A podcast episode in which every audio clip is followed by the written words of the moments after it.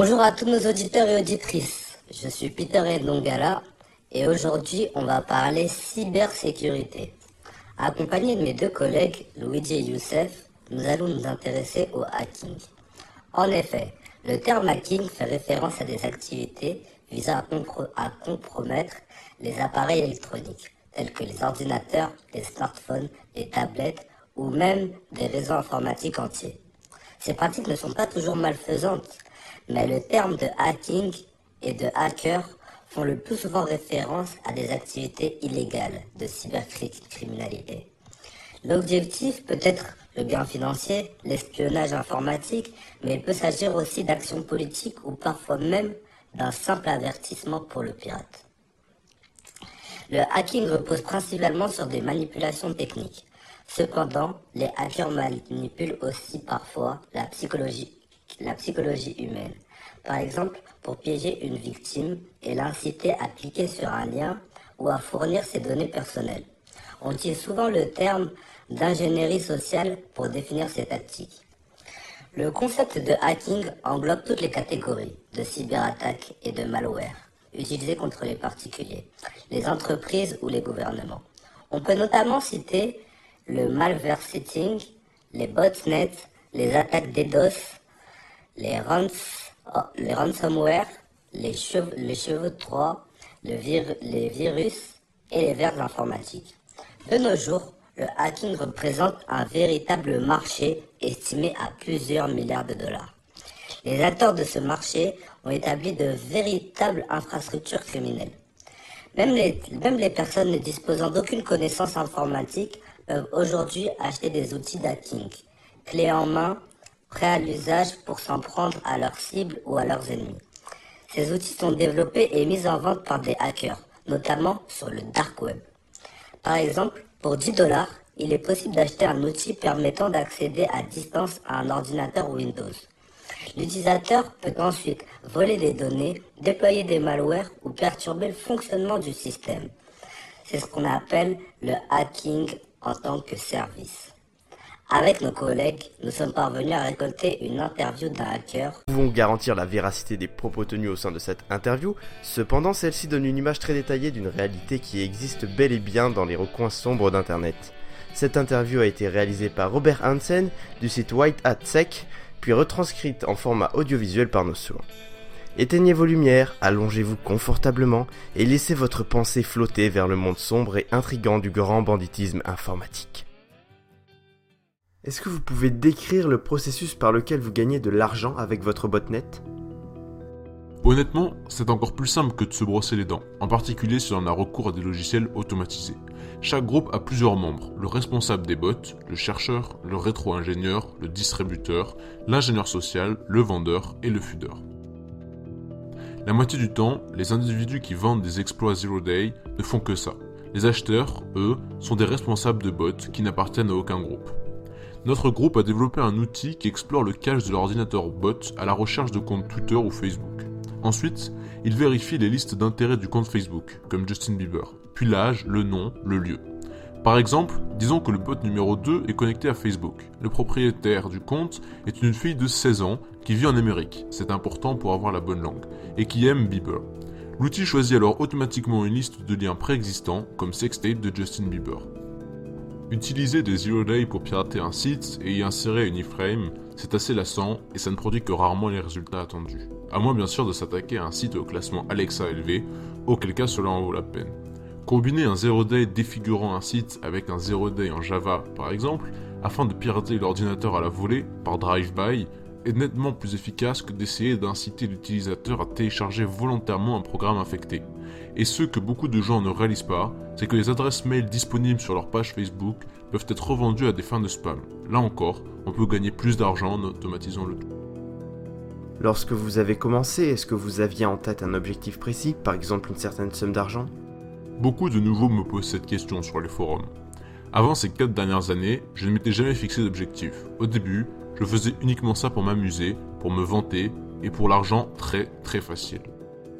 À quel point le piratage d'un site est-il facile pour vous Les débutants n'ont qu'à chercher inurl monnaie.php id égale dans Google. Allez-y, essayez. mais la plupart des sites auront déjà été vidés ou fermés. Aussi, il faut cibler les sites plus importants.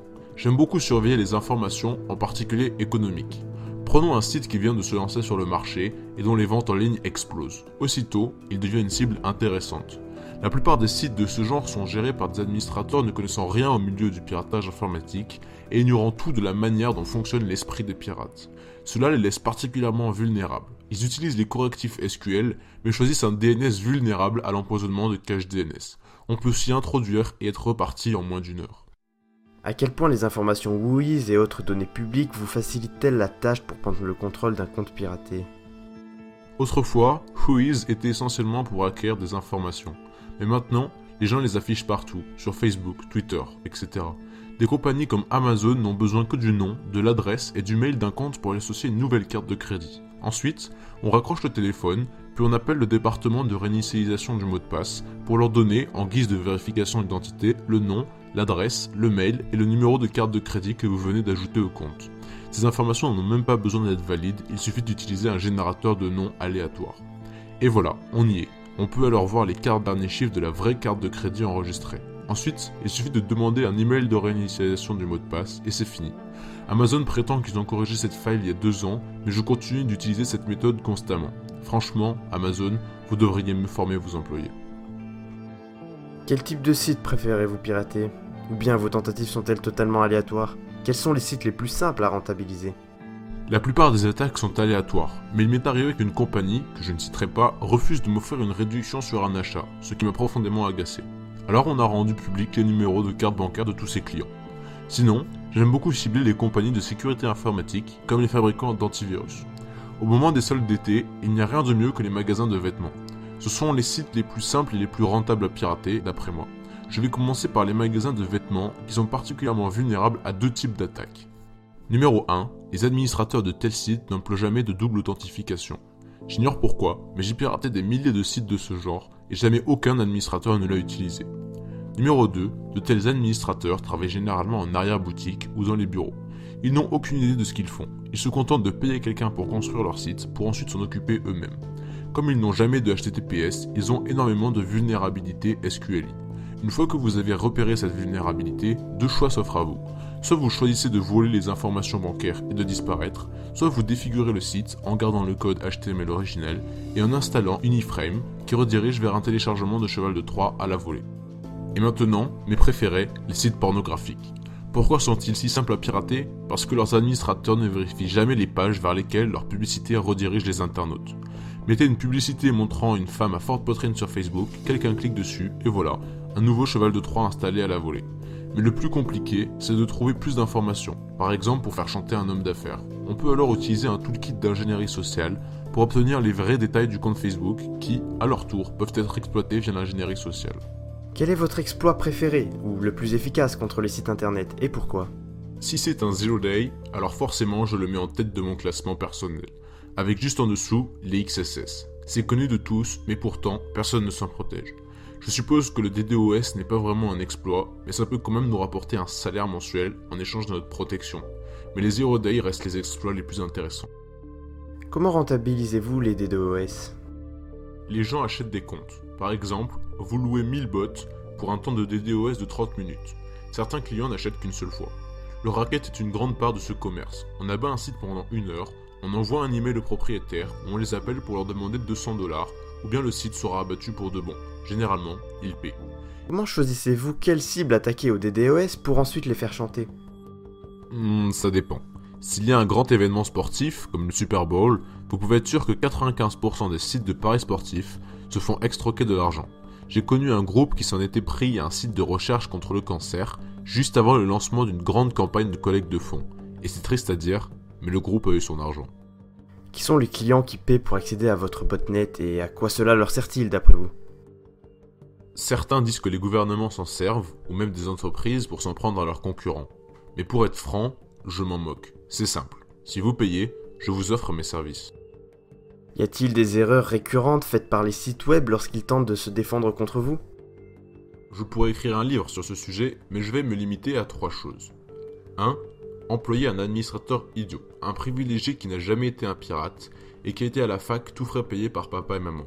Si j'étais le président d'une compagnie, j'emploierais plus volontiers quelqu'un ayant un casier judiciaire de pirate informatique qu'un diplômé de l'université. Le pirate avec un casier a l'expérience nécessaire pour empêcher les intrusions et n'est pas limité à ce qu'il a appris dans les livres. 2. Les employés qui répondent au téléphone sont stupides, mal formés, jeunes et sans expérience. 3. Les compagnies ne se protègent pas contre les DDoS. Cloudflare, par exemple, propose une protection contre le DDoS très efficace pour 200 dollars par mois. Qui plus est, un domaine Cloudflare est plus difficile à pirater. Si je vous extorque 200 à 1000 dollars en une journée, ne vaut-il pas mieux vous protéger définitivement pour le même prix? En tant que Black Hat, y a-t-il des techniques, services ou équipements de sécurité qui vous rendent vraiment la vie difficile? Et à l'inverse, y en a-t-il qui vous semblent être totalement inutiles? Hmm, Une protection contre le DDoS est généralement un obstacle notable, même si certains groupes ont, de par le passé, prouvé que c'était assez simple à contourner. Par exemple, le système de résolution de Cloudflare avant qu'ils ne changent leur méthode de protection. En somme, c'est presque contournable. Parmi les choses inutiles, un antivirus ne sert à rien.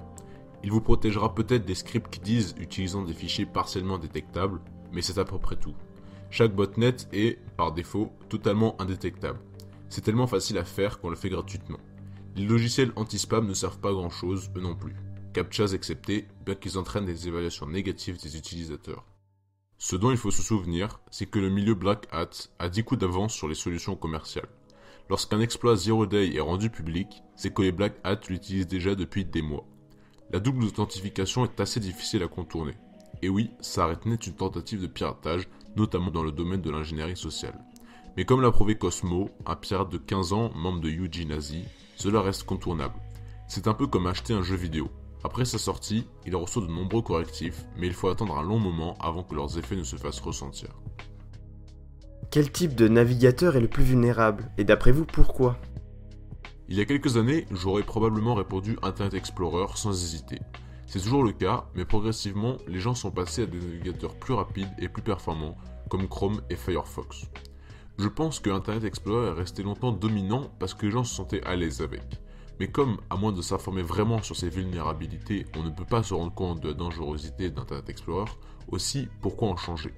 L'arrivée de Chrome l'a déjà contraint à s'améliorer. Et une chose qui a énormément influencé le taux d'infection des bots est la suppression massive de Java.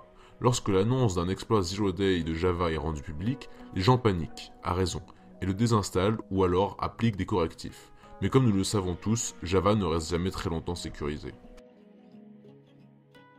Comment restez-vous anonyme lorsque vous devez interagir avec des acheteurs? Je passe par des bots pour discuter.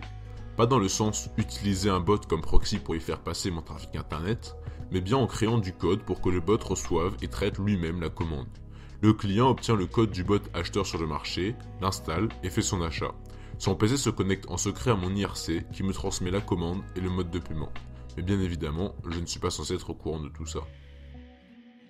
Parmi les technologies émergentes, y en a-t-il qui, selon vous, pourraient poser des problèmes à la communauté des pirates? Non, pas le moins du monde. Le marché ne s'attarde jamais plus d'une semaine sur un domaine. S'il le fait, c'est un marché saturé. Y a-t-il des limites que vous vous refusez à franchir? Des crimes que vous vous refusez à commettre, quelle que soit la somme en jeu? Je refuse que mes botnets servent à attaquer des opérations caritatives ou des pages en souvenir de soldats. À part ça, je n'ai pas de limite. On me demande souvent si mes bots servent parfois dans la concurrence entre sites pédophiles. En fait, les pédophiles ont leur propre botnet. Mais si quelqu'un veut attaquer un site pédophile, je le fais généralement gratuitement. Le revenge porn est un autre domaine que j'attaque volontiers bénévolement. Vous voyez, nous ne sommes pas si méchants. Qui, d'après vous, sont les personnages les plus dangereux dans votre milieu et pourquoi? Clairement, les trafiquants de drogue. N'importe quel pirate digne de ce nom refuse de les aider. Ils sont violents. Un pirate assez connu pour ses attaques contre des sites liés aux trafiquants de drogue a été traqué et abattu. Apparemment, ils ont aussi tué sa famille, mais ce n'est pas à moi de raconter cela. D'après vous, ces personnages dangereux tels que les cartels ont-ils une influence sur la cybercriminalité et sur ses stratégies? Rendent-ils le travail du Black Hat lambda plus simple ou plus difficile? Ah, les cartels de la drogue. Ils tentent de te faire chanter avec des menaces de mort, etc. Donc on publie tout simplement leurs informations sur le web. Tout le monde les déteste, mais comme tout est clandestin, je suppose que ça passe. On ne peut pas vraiment aller se plaindre aux autorités. Comment avez-vous réussi à gagner la confiance des gens contrôlant l'accès aux forums clandestins